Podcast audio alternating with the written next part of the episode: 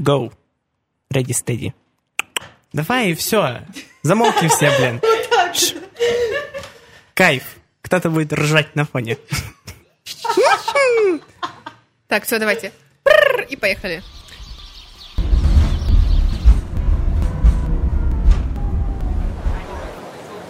Город говорит. Всем привет! Вы слушаете новый выпуск подкаста «Город говорит». А еще мы не только подкаст, но и проектная группа. Сегодня с вами Гриш Поляков. И Настя Пряничникова. Мы с командой постоянно задаемся вопросом, как сделать жизнь горожан лучше. И поэтому мы проводим городские исследования, сессии соучаствующего проектирования, а еще придумываем классные городские события. Подписывайтесь на наши соцсети, чтобы не пропустить анонсы новых выпусков подкастов и наших мероприятий. А еще там мы делимся за кулисьем нашей работы выкладываем не вошедшие в основные выпуски кусочки. Не забудьте поставить нам оценку и написать комментарий. Это очень нас поддержит и поможет подняться в рейтингах. В общем, подписывайтесь, у нас появился телеграм-канал, мы сейчас в него будем активно постить. И очень вас там ждем. Ставьте огонечки, пишите комменты. Можно писать просто «Мама, привет, я...» А можно хвалить ведущих? Они Можно вообще-то так. очень-очень любят вашу похвалу. Друзья два льва просто по гороскопу. Григорий Максимович, Анастасия Романовна. Хвалите, хвалите, хвалите. Вот, ладно. Перейдем к основной части. В этом сезоне мы записали два спецвыпуска о том, как маленький уральский город Сысерть борется с затянувшимся кризисом индустриальности. В прошлом эпизоде мы говорили о том, как возникали города на Урале, как развитие промышленности поспособствовало созданию целого региона и как уральские города выходят из кризиса индустриальности. Сегодня мы продолжаем говорить про попытку переосмысления кризиса индустриальности на примере такого города, как Сысерть. Перед тем, как мы представим нашу сегодняшнюю гостью, хочу еще раз рассказать про Сысерть и почему именно ей мы посвятили целых два выпуска. Городок Сысерть находится в 40 километрах от Екатеринбурга, и на 2021 год нас- население Сысерти составляет 21 тысяча человек. Сысертский рабочий поселок возник в 1732 году как поселение при открытом по приказу Дегенина жел- железнодеятельном заводе на реке Сысерть. Железнодеть. Делательный. Железноделательном. Да твою мать, ты говоришь железноделательный завод, блин. Там Классический сценарий. завод, где делали железо. Благодарю. Классический сценарий возникновения городов на Урале вокруг завода. В 1759 году завод был продан Турчининову. На Сысердском заводе выплавляли чугун, производили пушки, ядра, якоря и другие чугунные изделия. В конце 90-х завод перестал работать и начал активно увядать. В 2019 году началась новая глава в его истории. Почему это произошло? Потому что появились хипстеры. Хипстеры — это вообще локомотив всех прекрасных изменений. Я верю в хипстеров. В общем, появились хипстеры. Мы верим в хипстеров. Мы Я сами, мы сами хипстеры. Да, я, мы мы хипстер. хипстеры, хипстеры вперед. Короче, в 2019 году какие-то хипстеры поверили в Сесерть, что казалось невозможным. И они решили, что завод должен переквалифицироваться и еще начать производить уже не железо, а креатив. Э, К чему это привело, мы рассказали в прошлом выпуске, а сегодня поговорим про арт-резиденции на заводах вместе с пиар-менеджером проекта «Лето на заводе» Соней Глуховой. Соня, привет. Привет, Соня. Как дела? Вы очень томным голосом сказали мне привет. Я не знаю, как его повторить. Привет. Привет, Очень Сонь. томно. Что я должна вообще сказать вам? Сонь. Сонь, давай не елозим. Расскажи, чем занимаешься, кто по масти. В, на этом заводе в чем твоя деятельность заключается? Вот это вот, давай уже. Да, в общем, сначала я стала пиар-менеджером арт-резиденции, которая на нем проходит, а сейчас еще вообще в целом пиар-менеджером вот этого фестиваля, который будет длиться весь август. Вот. Но мы с вами поговорим про арт-резиденции, правильно я понимаю? Мгм, да, и я тебя даже далее попрошу рассказать про этот феномен. Короче, Что такое, да, э, и в чем суть, и кто это делает, и как вообще вот это все запускается. В общем, короче, на самом деле, э, до того, как меня позвали стать пиарщиком арт-резиденции, я на самом деле не до конца вообще понимала, в чем прикол. Ну, то есть, э, это вот когда проходит какой-то фестиваль в городе, это очевидная история про то, что вот, куча там художников приезжают, куча объектов появляются, вау, класс, круто, хайп, вот, как хипстеры все любят. Вот. А арт-резиденция для меня была историей э, до того, как я сама в это все не погрузилась, как что-то, что создано только для самих художников. Условно, вот какая-то супер важная, вообще очень важная среда, когда разные художники вместе собираются, объединяются, обмениваются опытом, создают какие-то работы. Но я, как человек, который до этого смотрел на это только извне, я думала, что на этом, в общем-то, и все. И, в общем-то, арт-резиденции за собой больше ничего не несут, не скрывают какого-то суперсмысла. Когда я погрузилась в работу над проектом, я поняла, что, блин, как же я ошибалась. И я после того, как узнала побольше, я подумала, блин, я вообще больше не люблю фестивали, я хочу, чтобы проводились только арт-резиденции, вот, настолько это прям круто. Вот, сейчас я вам объясню, почему, хотя вы даже не спросили меня. Спасибо, Мне уже интересно, почему. Настя А, растаяла. Я просто тоже захотела, чтобы меня кто-нибудь позвали на арт-резиденцию, я буду рисовать очень красиво. Не ври никому, пожалуйста. Подкаст «Город говорит». Начнем Давай по порядку. Давай. А что такое арт-резиденция? Ответы, четко, факты. Что такое арт-резиденция? Мы, уважаемые слушатели, мы тут немножко плавимся. Я сейчас посмотрел на градусник в аудитории, в которой мы пишем 40 с половиной градусов. Поэтому не волнуйтесь, если кто-то тут немножечко помрет. Короче, арт-резиденция — это практика, которая распространена вообще в целом по всему миру. Это специальный формат организации творческой деятельности художников, когда э, на ограниченное время они попадают в условно-идеальные условия для созидания. То есть э, им там не нужно беспокоиться о всяких бытовых вещах там, и так далее. Для них это все организовано, сделано. И они могут просто сфокусироваться на создании своих работ. При этом это работы, которые они не просто вот посидел дома, придумал что-нибудь, поехал куда-нибудь в арт-резиденцию, там почилил с разными ребятами и вот сделал. Нет, это работает не так. Это работает так, что ты приезжаешь, и ты прямо 24 на 7 ты тратишь свое время на то, чтобы погрузиться в контекст места, на то, чтобы как-то разобраться в том, а что здесь, откуда, какие здесь смыслы, о чем здесь люди думают, э, как вообще здесь все устроено, как это вообще почувствовать э, саму вот территорию, в которую ты попал.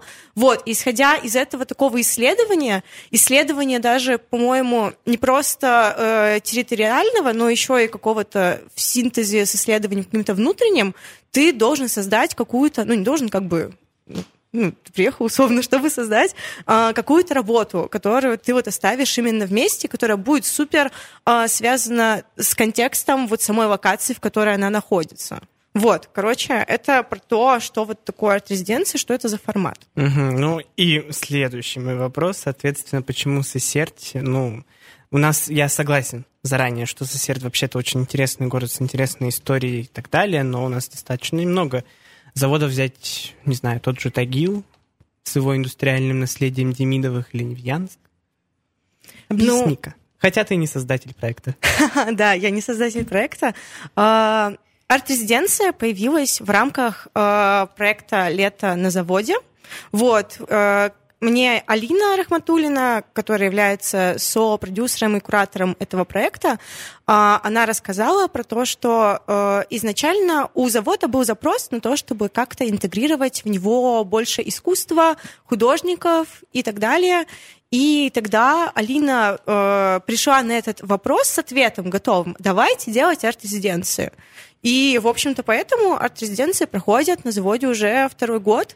И я думаю, когда вы сами приезжали туда, то вы могли видеть различные ну, классные работы, которые ну, реально трудно не заметить. Да, Сесерте? да, да, да. Мне особенно понравились работы художественного объединения ГУЙ, которые там, по-моему, как раз с самого начала это классно вписано в концепт места. И с каждым разом их появляется все больше и больше, это очень круто. И вот появился новый этот с лодкой раскачивающийся, тоже круто.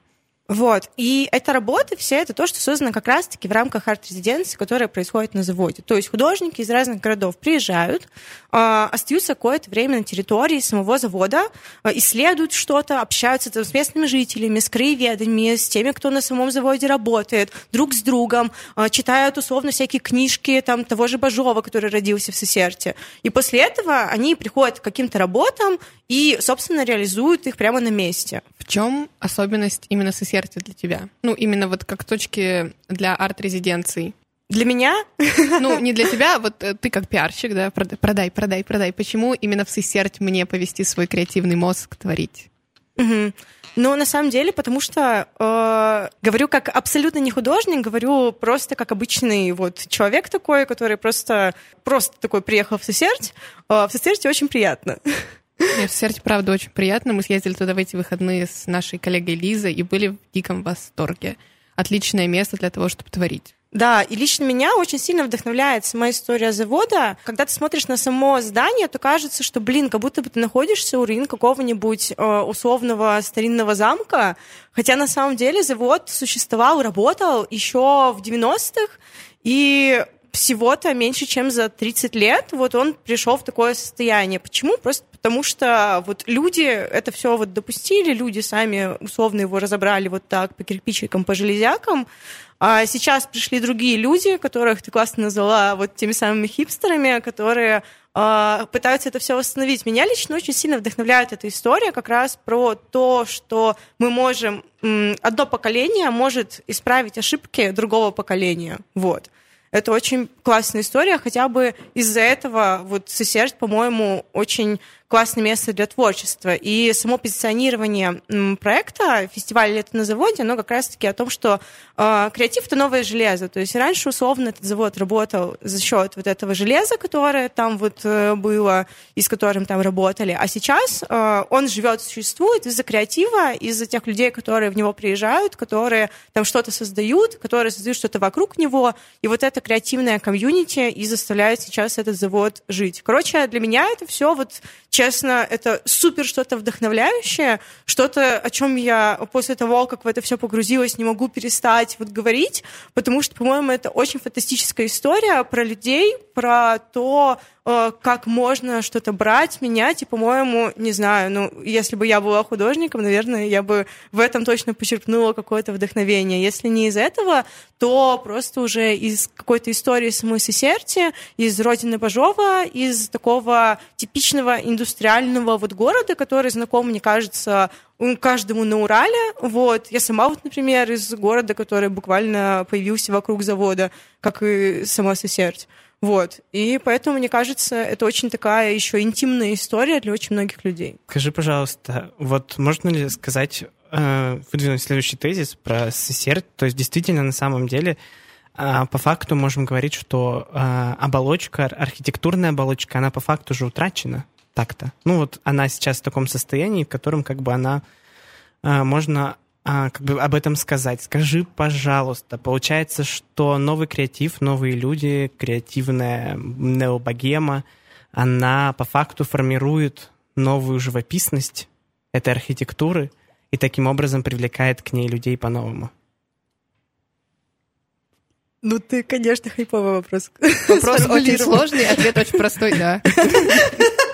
Я благодарю а, моих коллег они, поди... они... Так здорово, что они ответили на все без меня. Я просто... скажу, что я вообще я не просто знаю, хочу... зачем вам кто-то еще, зачем вам гость. Это отличные ведущие, которые могут просто сами Я просто Вообще можешь взять один Гриша сам с собой я, я крайне редко появляюсь в этих подкастах, и как бы, ну дайте показать, что я не просто молчу. Я умный, вообще-то.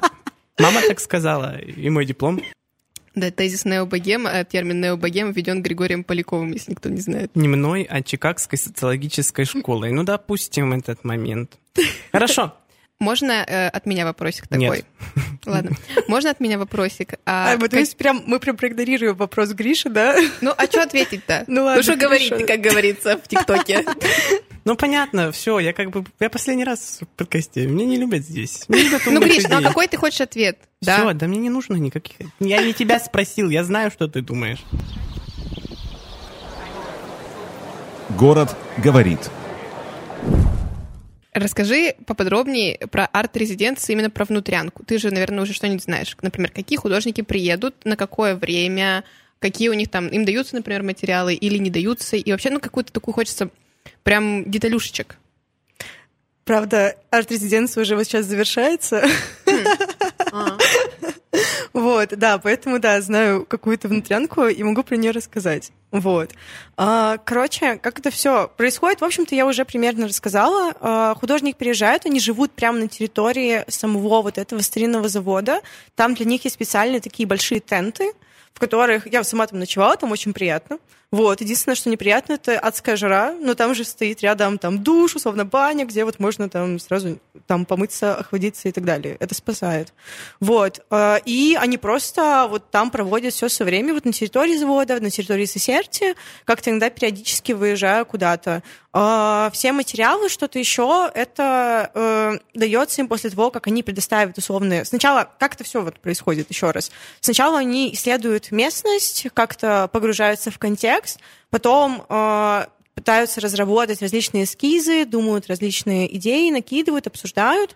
Вот, затем уже наступает момент, когда идет какая-то примерная реализация, когда обсуждаются там материалы, как это все будет устроено, как это можно будет воплотить в жизнь, и потом э, предоставляются им вот все там необходимые материалы, что-то еще, и они уже все это делают. А отбирают художников по принципу open call? Да, э, художников отбирали с помощью OpenCall, который публиковался в соцсетях самого проекта. Вот. И еще э, Алина, как э, куратор проекта, она э, сама искала, кто бы классно подошел, например, на резиденцию, кого-то она, я знаю, лично там даже вот отправляла, приглашала.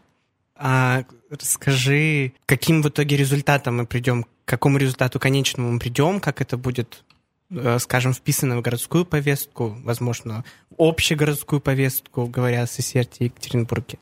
Ну, в общем-то, итоги арт-резиденции — это как бы итоги условно, как у любого фестиваля, который проходит. Результаты арт-резиденции — это работы м, законченные, которые доделают художники. Всего будет около что-то там 15, например, вот работ. И все эти работы взаимодействуют с контекстом, как-то с ним связаны. Для некоторых работ, например, для работы Наташи Денисовой, э, прямо буквально в, создании самой работы участвовали э, сесерские подростки и помогали ей в ее создании. Наташа сделала э, стрит-арт, причем это стрит-арт даже не на территории самого завода, она вышла за его границы и пошла в саму Сесерти, сделала работу там.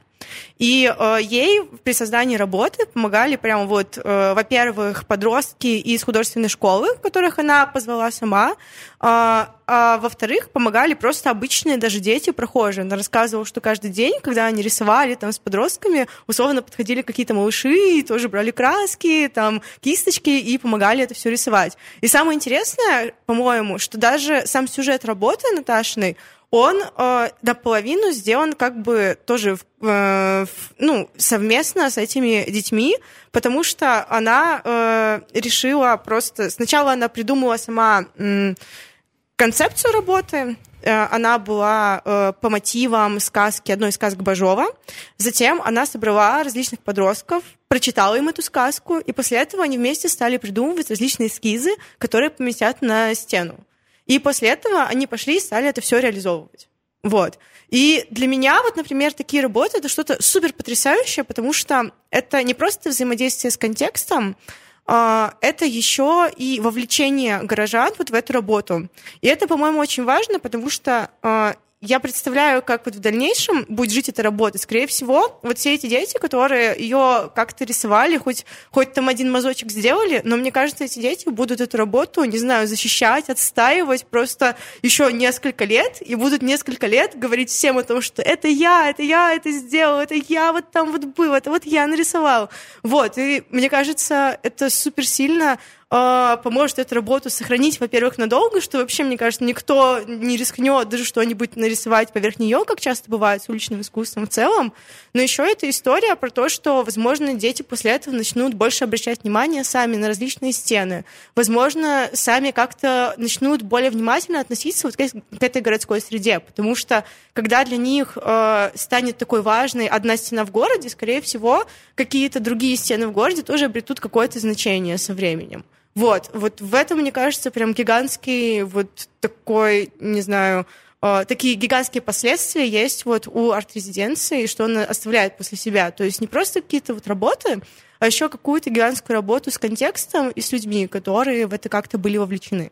Получается, в пабликарте и соучастии сила.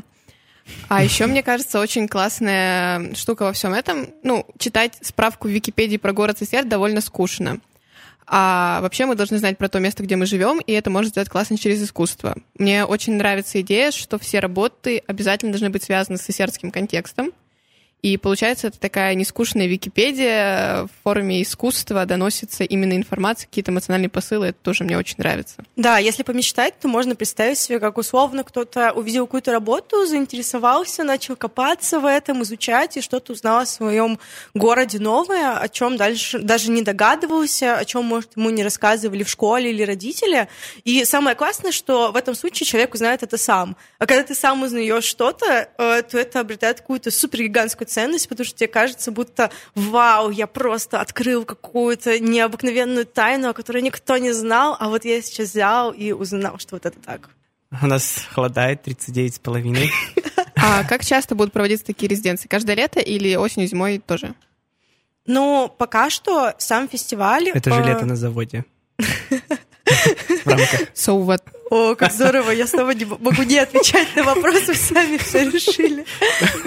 Ну, Мы такие полемисты. Как бы, а, пока что эта история привязана вот к самому, э, к тому, что может сама площадка, вот, мне кажется, с увеличением каких-то возможностей самой площадки может и меняться и формат арт-резиденции.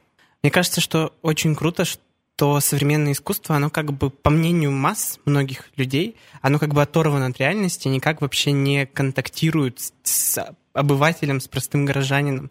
И мне кажется, подобные арт-резиденции, которые допускают а, соучастие, которые допускают людей, которые живут на этой территории, то есть некая интеграция вообще в городскую повестку, она а, развеивает этот миф и действительно формирует как бы а, положительный образ всего этого и самое важное, как ты уже сказала, поддержку среди жителей этого города.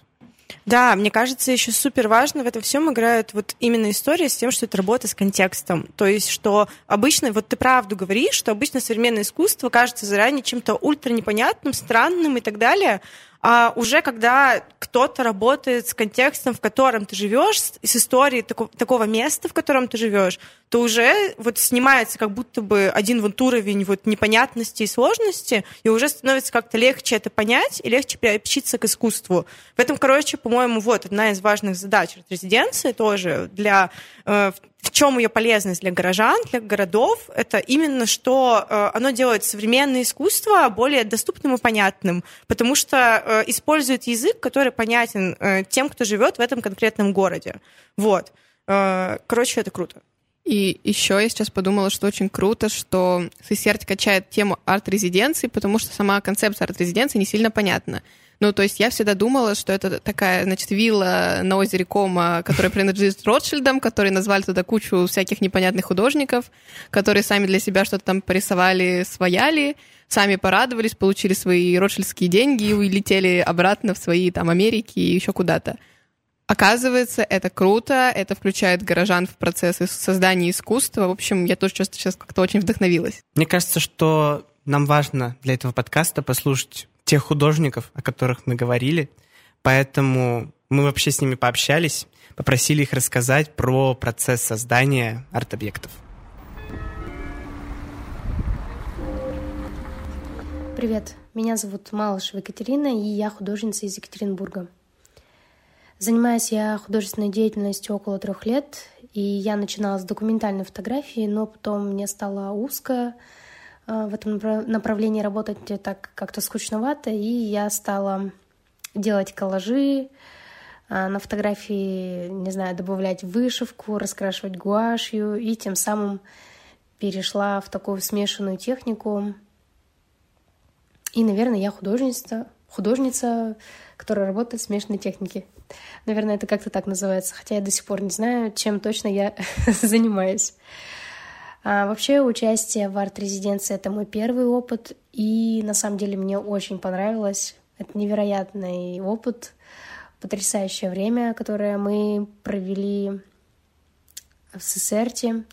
И первую неделю мы входили в контекст места, в контекст завода и города. И когда уже нужно было в конце первой недели как-то показать свои эскизы, не знаю, там э, какие-то свои идеи, которые появились путем переработки информации. И к концу недели я пришла к такому выводу, что я буду работать с темой реки и вообще ее важности. И река очень прекрасная метафора, которую можно использовать. Вы слушаете подкаст «Город говорит». Подземные цапли. Дани Пирогов. Мои работы рождаются на стыке личной мифологии и мифологии места, куда я приезжаю. Мне нравится сталкивать мифы, перепридумывать их, делать факты в них более неуместными и живыми. В Сесерте существует легенда о подземных ходах, э, которые до сих пор не найдены, э, а также легенда о цаплях, которые даже перекочевали на герб города. Мне захотелось сконструировать миф о подземной цапле, которая якобы ходит, бродит по этим тайным, до сих пор не найденным ходам под городом. Э, вообще суть этой работы не в самом объекте, а в процессе, в процессе рождения этого объекта и то, что с ним происходило в течение резиденции. Я пытаюсь сейчас кратко, тезисно описать этот процесс – в течение полутора недель, пока я находился в резиденции, я ходил по Сесерте, по окрестностям и собирал, искал и покупал разные артефакты, добытые или произведенные в этом краю. Орудия труда из рудных шахт, каменные породы, корни старых деревьев, которые давно здесь росли.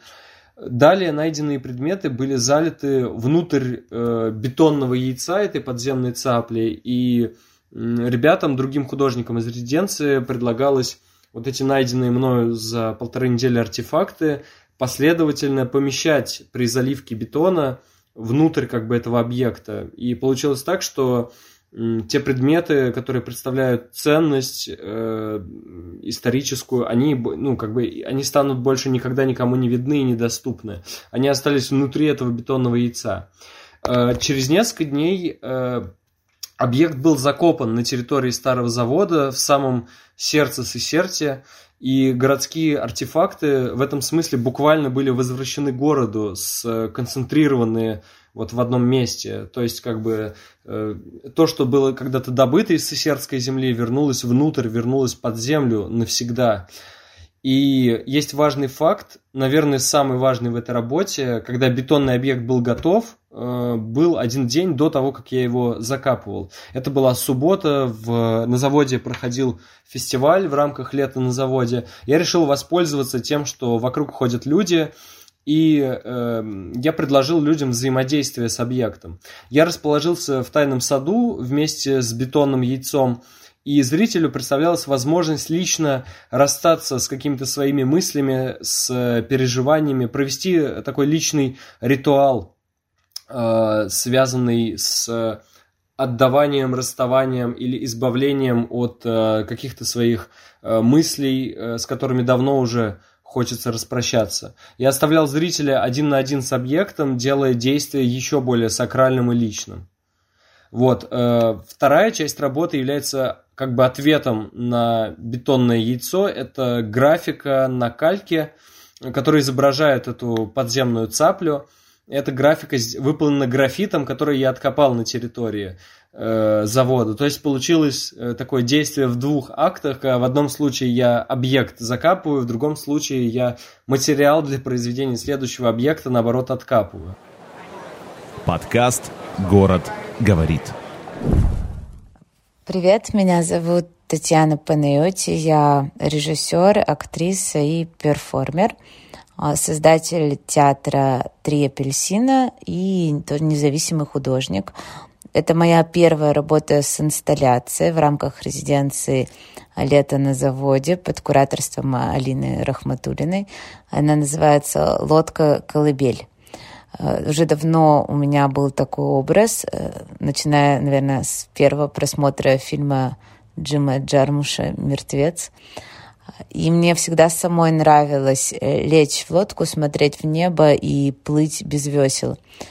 И лодка, она выступает в этом случае как колыбель, как гроб, как какая-то коробочка, рамка для тебя. И у меня довольно простая работа, потому что я просто нашла лодку, ну, это я говорю просто, на самом деле это было не просто. Мы отсмотрели 15 лодок, и наш технический директор уже на меня очень ругался. Я поставила себе дедлайн, но мы нашли именно ту лодку, которая нужна. Я подвесила эту лодку на веревке в таком закрытом пространстве. А, там несколько бетонных плит э, положено друг на друга, и получается такой маленький домик. И э, лежа в лодке человек может видеть небо. Там есть такая дыра в крыше. Э, создала специальный подиум в лодке, ступеньки, которые помогают подняться в это пространство. Привезла камыши с другого берега. Э, там стоит еще маска деревянная, которую изготовил тоже житель города Сесерть, Эдуард Черных. Свечи и такое пространство, в котором ритуальное пространство, в котором я укачиваю посетителей. В моей инсталляции может быть один зритель, которого, который ложится в лодку, смотрит в небо, и я ему пою уральскую народную колыбельную песню. Также инсталляция может существовать без меня. По QR-коду можно скачать эту песню или просто лежать в лодке. Я обращалась к генетической памяти, э, к архетипу когда мы говорим колыбель, мы сразу представляем ребенка в колыбели. Но на самом деле меня и моих родителей уже никто в колыбели не качал, да, мы все спали в кроватках. Возможно, наши бабушки и прабабушки э, укачивались. И поэтому опыт укачивания – это такой опыт, который мы помним, но которого у нас никогда не было. И мне кажется, он позволяет максимально расслабиться, почувствовать себя в безопасности, что очень нужно. И в то же время лодка, плывущая по воде без весел, а, для меня символ перехода, какой-то трансформации.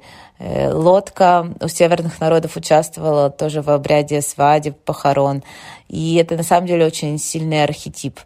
И когда я закончила эту работу, она оказалась мне очень простой, но по отзывам в ней э, за, как сказать, спрятано э, несколько пластов и много смыслов. И эта работа, она до сих пор удивляет даже меня саму. Классная история от художников. Э, в общем, появился еще один повод съездить в Сесерти. Я думаю, что этим летом мы там побываем еще не раз. Да, и вот в августе будут как раз проходить экскурсии по вот итогам арт-резиденции. Можно будет на них походить, посмотреть на работы. Еще прикольно, что э, экскурсии некоторые будут проходить с медиаторами, то есть люди, это которые э, как бы тоже особо в искусстве не шарят, но при этом просто они поделятся своим восприятием каких-то работ, которые э, появятся, вот и уже появились, и будут продолжать появляться на территории вот этого завода. Город говорит. Ну что ж, давайте подводить итоги. Соня, и все же, чем арт-резиденции помогают городам? Да, у меня есть три э, поинта, э, что арт-резиденции помогают сделать. Во-первых, арт-резиденции помогают горожанам. Э, они вовлекают э, жителей разных городов э, в современное искусство, помогают как-то вовлечься в него, понять его и делают это доступным языком, понятным им. Во-вторых, э, арт-резиденции помогают э, самим художникам, которые могут э, во время арт-резиденции знакомиться друг с другом, общаться, попасть вот в эту креативную, творческую среду, получить какую-то, не знаю, условно, поддержку друг от друга, как-то лучше друг друга узнать и самих себя узнать. В общем, вот этот важный терапевтический процесс какого-то вот тоже объединения в сообщество. И в-третьих, арт-резиденции помогают маленьким городам э, привлекать к ним внимание общественности и потенциально привлекать в эти города новые проекты и финансирование. В общем, короче, вот, арт-резиденции помогают всем горожанам, художникам, которые приезжают в эти города, и самим этим городам тоже. Я вообще в диком восторге от э, проекта этого и всех агитирую вообще приезжать, смотреть на работы, ходить на экскурсии, вот, потому что, блин, ну, когда вот так все де- сделано с любовью и к месту, и к пространству, это все круто и очень вдохновляет. Все в сосерте. Cool. И напоследок мы вводим новую рубрику «Блиц». А почему вы заранее не предупредили о том, что будет парам. такое? Ну, Сколько ты зарабатываешь? Признавайся, пилим прямо сейчас твой бюджет. Итак, ладно, Блиц. Как ты относишься к электросамокатам? Я боюсь электросамокатов. И я с тобой полностью а у нас согласен. есть тут цензура, если... По электросамокатчики зло. Короче, каждый раз, когда меня зовут друзья покататься на электросамокатах, я говорю, нет, я же ёбнусь. Это единственный мой ответ. Я Молодец. считаю, что те, кто катается на электросамокатах, уже давно ёбнулись. Самый лучший город для путешествий, по твоему мнению? Нижний Тагил, разумеется, лучший город в мире. Это лучшее томатное мороженое, во-первых, лучшая пицца в пиццерии на Первомайской, во-вторых, и в-третьих, э, лучшее Давай, искусство в где мире. ты родилась? А какой город для путешествий лучше всего на Земле? Нижний Тагил. Красота. Ладно. Так можно было не выезжать, Сонь, получается. Ладно, ладно, ладно, ладно, хорошо. Сесерть, лучший город для путешествий. Молодец! Классный ответ. Самый лучший город для жизни, по твоему мнению? Екатеринбург. Согласен. Итак, подытожим. Гриш, можно меньше пафоса? Чуть-чуть, чуть-чуть, чуть Классный выпуск у нас, да, ведь получился? А Вы всегда так много хохочете, это очень смешно. Да, у нас это... Хохотает страсть. Классный выпуск получился по итогу у нас. Спасибо тебе, Соня. Спасибо нашим слушателям, что они все это дослушали. А вас стало больше, чему мы очень рады. Не забывайте ставить оценку подкасту, писать комментарии и подписываться на подкаст там, где вы его слушаете. Это очень нам помогает, поднимает наше настроение, мы становимся радостными, пишем еще больше и больше подкастов. И летим в чартах вверх. Подписывайтесь на все наши соцсети, ссылки есть в описании. С вами сегодня были Настя Пряничникова, И Гриша Поляков. а в гостях у нас была Соня Глухова. И приезжайте, пожалуйста, на фестиваль «Лето на заводе» в Сесерть. Там круто. Спасибо!